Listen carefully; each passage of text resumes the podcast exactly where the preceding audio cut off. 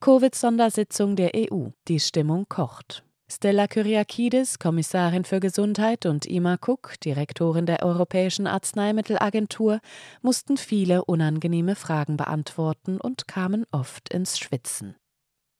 Sie hören einen Podcast von Transition News. Der folgende Beitrag wurde am 2. April 2023 von Wiltrud Schwedje veröffentlicht. Die EU-Kommission unter der Leitung von Ursula von der Leyen hat bei der Abwicklung der Pandemie und der Impfkampagne eine besonders undurchsichtige Rolle gespielt. In den letzten Monaten versuchte ein Sonderkomitee Licht ins Geschehen zu bringen. Am 27. März 2023 fand die letzte Anhörung statt. Eingeladen zur unangenehmen Fragerunde waren die zypriotische Politikerin Stella Kyriakides, seit Dezember 2019 Kommissarin für Gesundheit, sowie die Iren Imma Cook, seit November 2020 Direktorin der Europäischen Arzneimittelagentur EMA. Geleitet wurde die Sitzung von der Belgierin Kathleen van Bremt, die Mitglied des Parlaments in der Partei der Europäischen Sozialisten ist. Jeder sollte sich die Zeit nehmen, diese dreistündige Sitzung komplett anzuhören, um zu verstehen, wie diese Sonderkommission funktioniert, die angeblich für Aufklärung sorgen soll. Sowohl was die dubiosen Impfstoffverträge, die Impfstrategie, die Nebenwirkung der experimentellen Präparate oder auch die damit einhergehende Zensur kritischer Meinungen betrifft. Manche Parlamentarier stellten ihre Fragen in ihrer Muttersprache, aber die wichtigen Aussagen von Kyriakides und Cook sind auf Englisch und zeigen in aller Deutlichkeit, welche eklatanten Schwierigkeiten die Damen mit der Wahrheit und der Realität haben. Zwischen vielen Äh, Äh, Äh und Beteuerung, dass man die Sicherheit und das Wohlergehen der EU-Bürger sehr, sehr, sehr ernst nehme und sich seiner Verantwortung bei der Zulassung und Sicherheitsüberwachung der sogenannten Impfstoffe sehr, sehr, sehr bewusst sei, wurden die Abgeordneten mit ausweichenden Informationen abgespeist. Antworten auf besonders delikate Fragen wurden ganz zufällig vergessen. Wiederholt wurde darauf hingewiesen, dass man die Antworten auf alle Fragen, die in dieser letzten Sitzung unbeantwortet blieben, schriftlich nachreichen werde. Man sei um Transparenz bemüht, auch nach dem Ende der Anhörungen. Van Bremt verteidigte Kyriakides und Cook während des gesamten Meetings und lobte deren hervorragendes Management und Integrität bei der Abwicklung der Pandemie in höchsten Tönen. Sie dankte den Kolleginnen wärmstens für die harte Arbeit, die sie geleistet hätten und betonte, die Impfkampagne sei höchst erfolgreich gewesen. Kritische Parlamentarier wurden dagegen von ihr bei ihren teils emotionalen Reden für ihre fehlende Disziplin und ihr respektloses Verhalten gerügt, wie die Französin Virginie Joran, die deutsche Christine Andersson oder der Rumäne Christian Teresch. In ihrem einleitenden Diskurs lobte Stella Kyriakides ihre eigene Arbeit und die der EU-Kommission während der Pandemie und der Entwicklung der Impfstrategie über den grünen Klee. Auch sie teilte mit, dass die Impfkampagne ein großer Erfolg war. Mehr als 70 Prozent der EU-Bevölkerung hätten die Grundimpfung erhalten, diese sei nach wie vor der beste Schutzschild gegen Covid. Die Impfungen hätten weltweit allein im ersten Jahr der Kampagne 20 Millionen Menschenleben gerettet. Sie hätten das Risiko langfristiger Folgen verringert. Auch über die Pläne und Verhandlungen der EU in Bezug auf zukünftige Pandemien ließ sich Kyriakides detailliert aus. Die EU müsse weiterhin auf weltweiter Ebene eine führende Rolle bei der Vorbereitung und Reaktion auf solche globalen Ereignisse übernehmen, betonte sie, und das werde sie bei der Ausarbeitung des internationalen Pandemievertrags mit der WHO auch tun. Man werde alles daran setzen, dass ein erfolgreicher Abschluss gelinge. Das Team Europa habe zudem viel für die Gesundheit der Weltbevölkerung getan. Man habe über eine halbe Milliarde Impfdosen gespendet. Kyriakides wichtigste Aussage nach Fragen einiger Parlamentarier, die mehr über die obskuren Vertragsverhandlungen beim Kauf der Impfstoffe und mögliche Interessenskonflikte wissen wollten, in die Ursula von der Leyen und ihr Ehemann verstrickt sein könnten, die Präsidentin Ursula von der Leyen war bei keinem der Impfstoffe in die Vertragsverhandlungen involviert. Ich habe das schon oft gesagt und werde es wiederholen. Bei allen Vertragsabschlüssen sei man demselben Prozess gefolgt. Es habe ein Verhandlungsteam und einen Lenkungsausschuss gegeben. Letztendlich hätten die Nationalstaaten das Mandat erteilt. Den Skandal um die Textnachrichten zwischen von der Leyen und dem CEO von Pfizer, Albert Bourla, unterschlug Kyriakides. Das ist eine Lüge, konstatierte Christine Andersson, denn die EU-Kommission sei ermächtigt worden, diese Verträge abzuschließen. In Bezug auf die Interessenskonflikte des Ehepaars von der Leyen hatte die Abgeordnete schon im Vorfeld bei Vera Jourova, seit 2019 Vizepräsidentin der EU-Kommission und Kommissarin für Werte und Transparenz, eine entsprechende Anfrage eingereicht und am 10. März 2023 die gleiche Antwort erhalten. Von der Leyen habe nichts mit den Verhandlungen und der Unterzeichnung der Verträge zu tun gehabt. Andersson prangerte zudem an, dass die EU-Kommission in hohem Grad bei der Zensur von wissenschaftlichen Berichten über die Risiken der Impfung verwickelt war. Informationen renommierter Wissenschaftler, sogar die eines Nobelpreisträgers, seien als Fake News disqualifiziert worden. Kyriakides rechtfertigte sich damit, dass ihr Team und ihre Top-Experten immer nach bestem Stand ihres Wissens gehandelt und entschieden hätten. Man müsse bedenken, dass es sich um eine völlig neue Situation gehandelt habe. Auf die Frage nach fehlenden Dokumenten, wie beispielsweise den Impfstoffverträgen, die bereits in vorherigen Sitzungen angefordert wurden, antwortete sie, wir schauen uns das an. Zur Impfstoffsicherheit erklärte Kyriakides, es seien über eine Milliarde Impfdosen in der EU verabreicht worden, weltweit seien es zig Milliarden gewesen. Alle Impfstoffe, die von der EU zugelassen wurden, seien sicher und effektiv. Die meisten Nebenwirkungen seien kurzfristig, das wisse sie aus wissenschaftlichen Studien. Aber auf diese Frage könne Ima Cook besser antworten. Das Vertreter von Pfizer und der Direktor der neuen EU-Generaldirektion Gesundheitliche Notfallvorsorge und Reaktion HERA, Wolfgang Philipp, bei einer Sondersitzung im Oktober 2022 bereits zugegeben haben, dass die sogenannten Impfstoffe die Infektion und die Übertragung des Virus nicht verhindern, scheint Kyriakides entgangen zu sein. Auch Emma Cook war in ihrem Diskurs voll des Lobes für ihre eigene Arbeit und die ihrer Agentur. Die europäische Reaktion auf die Pandemie sei stark gewesen. Der Erfolg beruhe auf einer beispiellosen Zusammenarbeit, Flexibilität und vereinten Kooperation zwischen Regulierungsbehörden, Entwicklern, Institutionen und Bürgern. Transparenz habe Priorität gehabt. Die europäische Impfstrategie sei ein Gamechanger gewesen, erklärte die Pharmazeutin. Sie sei stolz auf die Rolle, die die EMA gespielt habe. Man habe dabei helfen können, dass alle 27 Mitgliedstaaten nach nur einem Jahr Pandemie sichere, effektive und qualitativ hochwertige Impfstoffe erhielten. Cook betonte ebenso wie Kyriakides, dass die Impfungen weltweit 20 Millionen Menschenleben gerettet hätten. Nach zwei Jahren würden sie sich jetzt darauf fokussieren, was man aus allem gelernt habe. Zu Beginn habe man sozusagen während des Fluges gelernt. Nun gehe es darum, die internationale Zusammenarbeit für künftige Pandemien zu verbessern, so Cook. Digitale Daten würden dabei eine wichtige Rolle spielen und natürlich müsse man Desinformation besser bekämpfen. Zur Sicherheit der Impfstoffe räumte die Direktorin der EMA ein, dass alle Medikamente, auch die Covid-Impfungen, einen Nutzen, aber auch einige Risiken hätten. Lang und breit ließ sie sich über die umfangreichen Sicherheitsdaten der experimentellen Covid-Präparate aus.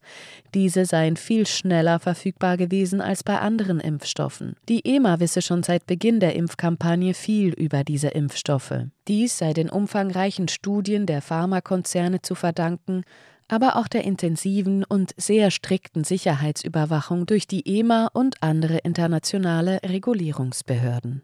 Die Studien für die mRNA-Präparate seien fünf bis zehnmal größer gewesen als bei anderen Impfstoffen, unterstrich Cook. Die EMA habe die Pharmafirmen monatlich zu Sicherheitsupdates aufgefordert und auf ihrer Website alle Informationen zu Nebenwirkungen publiziert. Eine plausible Erklärung dafür, dass die EMA die Veröffentlichung dieser Daten nach 50 Veröffentlichungen einstellte, gab sie nicht.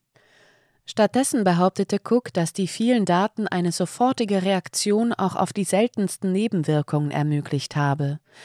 Durch die internationale Kooperation habe man alle Probleme sehr, sehr schnell erkennen und entsprechende Warnungen herausgeben können.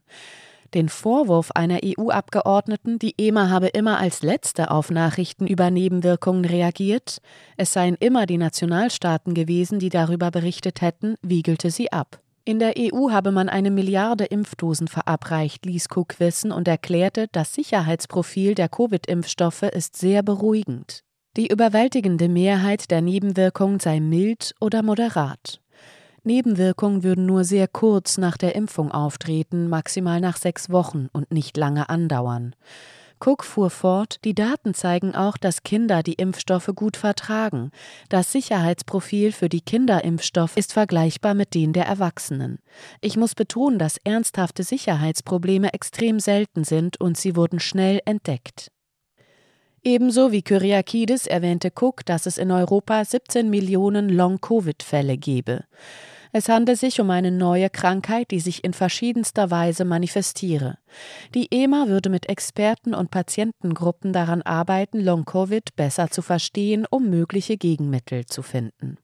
Die Fragen einiger Parlamentarier an Cook hatten es in sich.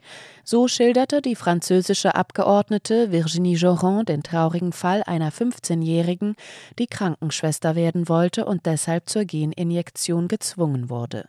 Mittlerweile wurde bei dem Mädchen nach der dritten Spritze eine myokardiale Enzephalopathie diagnostiziert. Joran warf Cook vor, sie sei eine der Hauptverantwortlichen der Impfstrategie, die den Bürgern von der Kommission auferlegt wurde. Nach nur zehn Tagen habe sie den Impfstoff von Pfizer BioNTech autorisiert.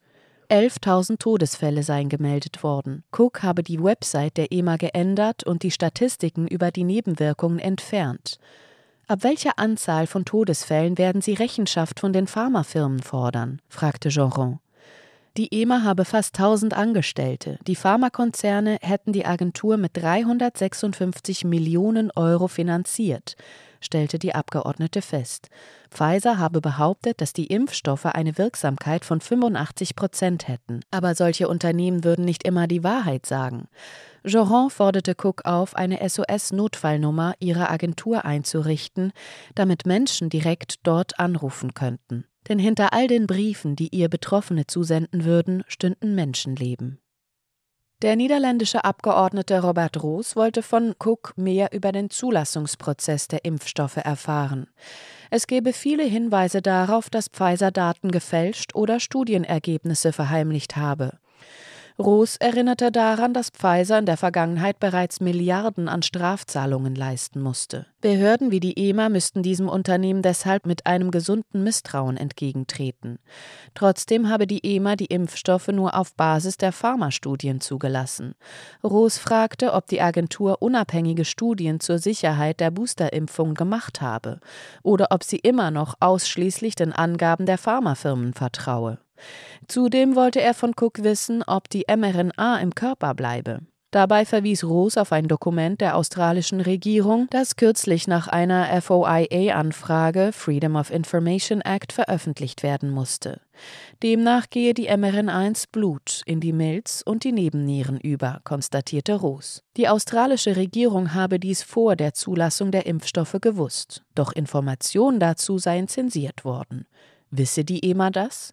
Abschließend beglückte der Abgeordnete Cook mit einer persönlichen Frage. Sind Sie nach all dem Wissen, das heute vorliegt, nach wie vor überzeugt, dass die Abwicklung der Zulassung und die Zulassung selbst die richtige Sache war? Denn Pfizer hat diese nun für fünf Jahre. Bei ihren Erläuterungen zur Vertrauenswürdigkeit der Pharmakonzerne kam Cook ins Schwimmen. Begleitet von unzähligem Äh, äh, äh tat sie kund, dass die EMA alles in ihrer Macht Stehende getan habe, um sichere, effektive und qualitativ hochwertige Impfstoffe zu gewährleisten. Die EMA würde sofortige Untersuchungen einleiten und möglicherweise auch eine Inspektion durchführen, sollte es Anzeichen von Fehlverhalten bei den Herstellern geben. Denn die EMA nehme ihre Verantwortung für die europäischen Bürger sehr, sehr ernst. Ebenso wie die Überprüfung von Informationen Position der Pharmaunternehmen. Sie hätten einen guten Job gemacht und sie würde sicherlich alles erneut so machen, wie sie es getan habe. Das Schicksal der 15-Jährigen sei ein trauriger Einzelfall, meinte Cook. Insgesamt seien die Impfstoffe ein Erfolg. Nicht alle gemeldeten Nebenwirkungen seien kausal durch die Impfstoffe bedingt, betonte sie. Der gesamte Zulassungsprozess und die Sicherheitsüberwachung werde von ihren Experten sehr, sehr verantwortlich abgewickelt, um zu gewährleisten, dass die Impfstoffe viel Gutes tun und wenig Schaden anrichten. Unsere Experten nehmen das sehr, sehr ernst, wiederholte Cook. Auf die Frage, ob mRNA und Nanolipidpartikel sich im Körper ausbreiteten, erklärte Cook, dass diese maximal neun Tage im Körper verbleiben würden. Die mRNA werde schnell aufgebrochen. Grundsätzlich würden mRNA und Nanolipide an der Injektionsstelle verbleiben. Nur wenige davon erreichten beispielsweise die Leber. Die von Roos angesprochenen Dokumente der australischen Regierung ließ Cook links liegen. Als Roos sie zu einem späteren Zeitpunkt daran erinnerte, entschuldigte sie sich und sagte, sie kenne die Dokumente nicht und werde sich informieren. Insgesamt bemühte sich Cook, die experimentelle mRNA-Technologie als sicher darzustellen. Man habe schon vor Corona viele Daten und Informationen über sie gehabt. Diese hätten der EMA geholfen, die Wirkung dieser Technologie zu verstehen. Was die Finanzierung der EMA durch die Pharmakonzerne angeht, gab Cook zu, dass ihre Agentur tatsächlich vor allem von der Pharmaindustrie lebt. Aber die EMA halte sich an sehr strenge Regeln, die Interessenskonflikte verhindern würden. Die EMA fühle sich der Transparenz verpflichtet. Es sei sehr schwierig, den Zulassungsprozess und die Unabhängigkeit der EMA zu beeinflussen. Auffällig bei Cooks Aussagen waren wieder einmal die vielen Äh, äh, äh. Auch der rumänische Abgeordnete Christian Teresch setzte Cook mit interessanten Fragen unter Druck. So wollte er wissen, ob die EMA vor Dezember 2019, also bevor die chinesischen Behörden die WHO über den Ausbruch der Krankheit informierten, bereits von der Existenz des Virus gewusst habe. In diesem Rahmen verwies er auf Kyriakides Aussage, dass es am 9. Januar 2020 bereits erste Treffen der Kommission gab, bei denen über das Coronavirus diskutiert wurde. Zwei Tage später, am 11. Januar, veröffentlichte China die DNA-Sequenz und bereits am 14. Januar testete Pfizer BioNTech ihr Produkt Comirnaty an Tieren. Wie kann das sein? fragte Teresch. Bei Moderna gestaltet sich die Lage noch unglaubwürdiger. Das Unternehmen startete seine Impfstofftests an Tieren bereits am 5. Oktober 2016. Am 15. März und 5. April 2017 wurden weitere durchgeführt. Mit Studien am Menschen begann Moderna im März 2020, Pfizer BioNTech im April 2020. Der Abgeordnete wollte zudem von Cook wissen, wie es um die Unabhängigkeit der EMA beim Zulassungsverfahren der Impfstoffe bestellt war. Denn Kyriakides hatte behauptet, die EU-Kommission sei mit der EMA vor der endgültigen Zulassung in Kontakt gewesen. Wie kann es sein, dass Sie dann behaupten, Sie arbeiten unabhängig? hakte Teresch nach. Auch die Sicherheitsberichte der EMA interessierten den Abgeordneten, denn laut diesen habe allein Comirnaty für 8000 Todesfälle gesorgt. Wie viele Menschen müssen noch sterben, bevor die EMA reagiert? Seine Fragen und die Überschreitung seiner Redezeit brachten ihm eine Rüge von Van Bremt ein, die seinen fehlenden Respekt bemängelte. Bezüglich der frühzeitigen Studien von Moderna redete sich Cook damit heraus, dass sie zu diesem Zeitpunkt noch nicht in ihrer Position gewesen sei, aber sie werde nach den Unterlagen suchen. Ansonsten tat sie erneut kund, dass es bereits vor Corona viele wichtige Daten zur mRNA-Technologie gegeben habe, die bei der Entwicklung der Covid-Impfstoffe genutzt werden konnten. Christine Andersson kam aufgrund ihrer stichhaltigen Fragen nicht besser davon als Teresch. Van Bremt sah sich genötigt, der Direktorin der EMA zur Seite zu springen und sie zu verteidigen. Dies muss daran gelegen haben, dass Anderson von Cook unter anderem wissen wollte, wie sie darauf komme, dass die mRNA-Impfstoffe schätzungsweise 20 Millionen Menschen weltweit gerettet hätten. Wie sind Sie zu diesen Zahlen gelangt? Können Sie diesem Komitee bitte alle verfügbaren Dokumente zur Verfügung stellen? Und auf die Frage eines Kollegen haben sie geantwortet, die EMA hätte eigene Studien über die mRNA-Impfstoffe gemacht. Übermitteln Sie dem Komitee bitte alle diese Dokumente, insistierte Anderson. Obendrein forderte sie konkrete Angaben dazu, wie viele schwere Nebenwirkungen der EMA hinsichtlich der mRNA-Präparate gemeldet wurden, wie viele Todesfälle es insgesamt seien und wie sich das Verhältnis der Todesfälle pro verabreichter Dosis gestalte. Sie haben zweimal gesagt, dass Sie die Verantwortung für die Menschen und die Sicherheit der mRNA-Injektion sehr, sehr ernst nehmen. Dann sollte es kein Problem sein, auf diese einfachen, aber fundamental wichtigen Fragen zu antworten. Wenn Sie diese Zahlen nicht kennen, muss ich davon ausgehen, dass es Ihnen egal ist oder Sie immer noch bei der EFPIA Europäischer Verband der pharmazeutischen Industrie, bei dem Cook von 1991 bis 2002 tätig war. Arbeiten. Einer Lobbyorganisation der größten Pharmaunternehmen Europas, schob Anderson hinterher. Cooks Antwort: Das sind weltweite Zahlen, die kommen nicht von uns. Sie werde die Studien und die Quellen suchen. Einige Daten gab Cook allerdings preis. So wurden nach ihren Angaben bis Februar 2023 in der EU 1,746 Millionen Nebenwirkungen registriert. Allein bei Comirnaty von Pfizer BioNTech waren es bis 31. Januar 2023 insgesamt 987.914. 0,9 Prozent davon waren Todesfälle. Aber man könne nicht sagen, dass es bei allen Fällen einen kausalen Zusammenhang mit der Impfung gebe, beschwichtigte Cook erneut. Weitere Zahlen zu den Impfstoffen anderer Hersteller werde sie schriftlich nachreichen. Man müsse verstehen, dass die Ermittlung dieser Zahlen ziemlich kompliziert sei. Man könnte sich noch mit etlichen Anekdoten beschäftigen, die diese Sondersitzung ans Tageslicht brachte, doch belassen wir es dabei. Wie schon erwähnt, das Video ist sehenswert, es sollte weite Kreise ziehen und nicht in Vergessenheit geraten. Sie hörten einen Podcast von Transition News und damit diese Sitzung in die digitalen Geschichtsbücher der Zukunft eingeht und nicht in Vergessenheit gerät, wie Wildrut Schwedje schreibt, finden Sie den Link zum besprochenen Video im Originaltext auf Transition News. Mein Name ist Isabel Barth, ich wünsche Ihnen einen schönen Tag und sage bis zum nächsten Mal. Dieser Podcast konnte nur entstehen, weil zahlreiche Leser und Leserinnen Transition News regelmäßig durch Spenden unterstützen. Wenn auch Sie uns unterstützen wollen, klicken Sie den entsprechenden Button auf unserer Website an. Vielen Dank.